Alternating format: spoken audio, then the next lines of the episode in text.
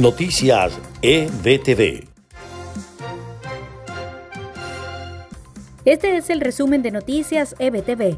A continuación les estaremos presentando las noticias del día martes 5 de mayo. Les estaremos acompañando Carlos Acosta y Susana Pérez. Comenzamos.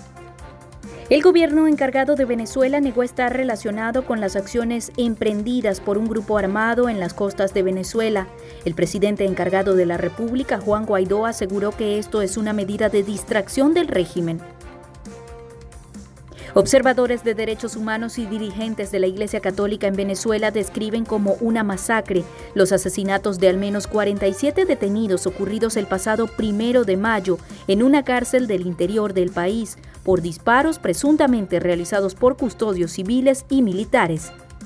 El Observatorio Venezolano de Prisiones denunció en un comunicado que funcionarios del Centro Penitenciario de Los Llanos en Guanare balearon a un grupo de internos que les reclamó por la retención de alimentos entregados minutos antes por sus familiares.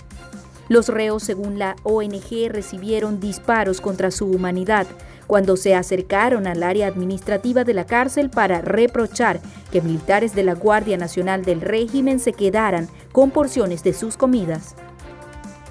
Científicos de Wuhan detectaron coronavirus en las partículas del aire, aunque se desconoce si son infecciosas. El hallazgo sugiere que hay un potencial de transmisión en el aire. Son ocho los países donde las pruebas para una vacuna van más adelantadas. Detrás de ellos hay unos 94 países con pruebas en distintas etapas. Algunos se preocupan porque se esté priorizando la velocidad y pueda sacrificarse la seguridad o la efectividad.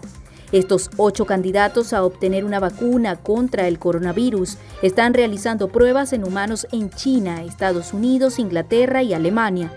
Detrás de ellos hay unos 94 en distintas etapas de desarrollo de una vacuna, activar el sistema inmunológico del paciente para que reaccione ante un virus, inyectar una versión muerta del virus usando un virus para combatir otro o eliminar las instrucciones de un virus y reemplazarlas con instrucciones para crear solo una parte del coronavirus. Son algunas de las estrategias de la potencial vacuna.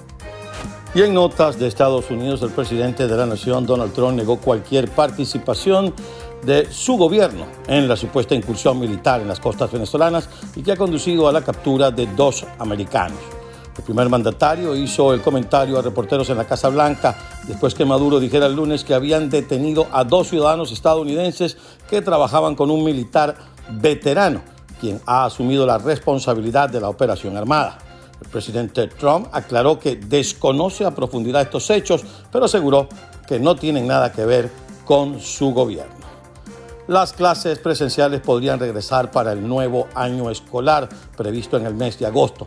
La representante del English Center de las escuelas públicas del condado de Miami-Dade, Gemma Carrillo, aseguró que este retorno será adaptado a la nueva normalidad para garantizar la seguridad de los alumnos.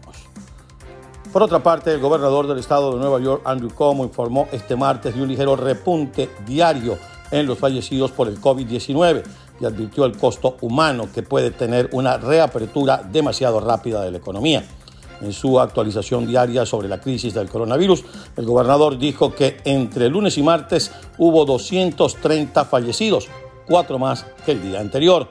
Según los datos oficiales de Nueva York, ha habido casi 20.000 fallecidos en el estado mientras que para la Universidad Johns Hopkins, que ofrece un recuento más exhaustivo, los fallecidos representan casi 25 mil de los prácticamente 70 mil registrados en Estados Unidos. Y la Oficina Federal de Inmigración estadounidense anunció que extenderá el plazo de atención a trámites pendientes en agencias. Esto después del cierre de sus instalaciones en el contexto de la pandemia del coronavirus. Las solicitudes o procesos beneficiados son los siguientes. Presentación de solicitudes de evidencia, continuación de solicitudes de evidencia formulario N14, notificaciones de intención de negación, notificaciones de intención de revocación, notificaciones de intención de rescindir y o notificaciones de intención de cancelación de centros de inversión regionales. Requisitos de fechas de presentación del formulario. Las personas con estos trámites acceden al beneficio de un margen de 60 días continuos después de la fecha límite indicada en su solicitud o notificación. Hasta aquí, amigos, este compacto informativo de podcast de noticias EBTV. Trabajamos para ustedes en la producción María Gabriela Rondón y Marife Soto. En la narración de las informaciones, Susana Pérez y quien les habla, Carlos Acosta. Continúen conectados a EBTV en todas nuestras plataformas. Hasta una próxima oportunidad. Noticias EBTV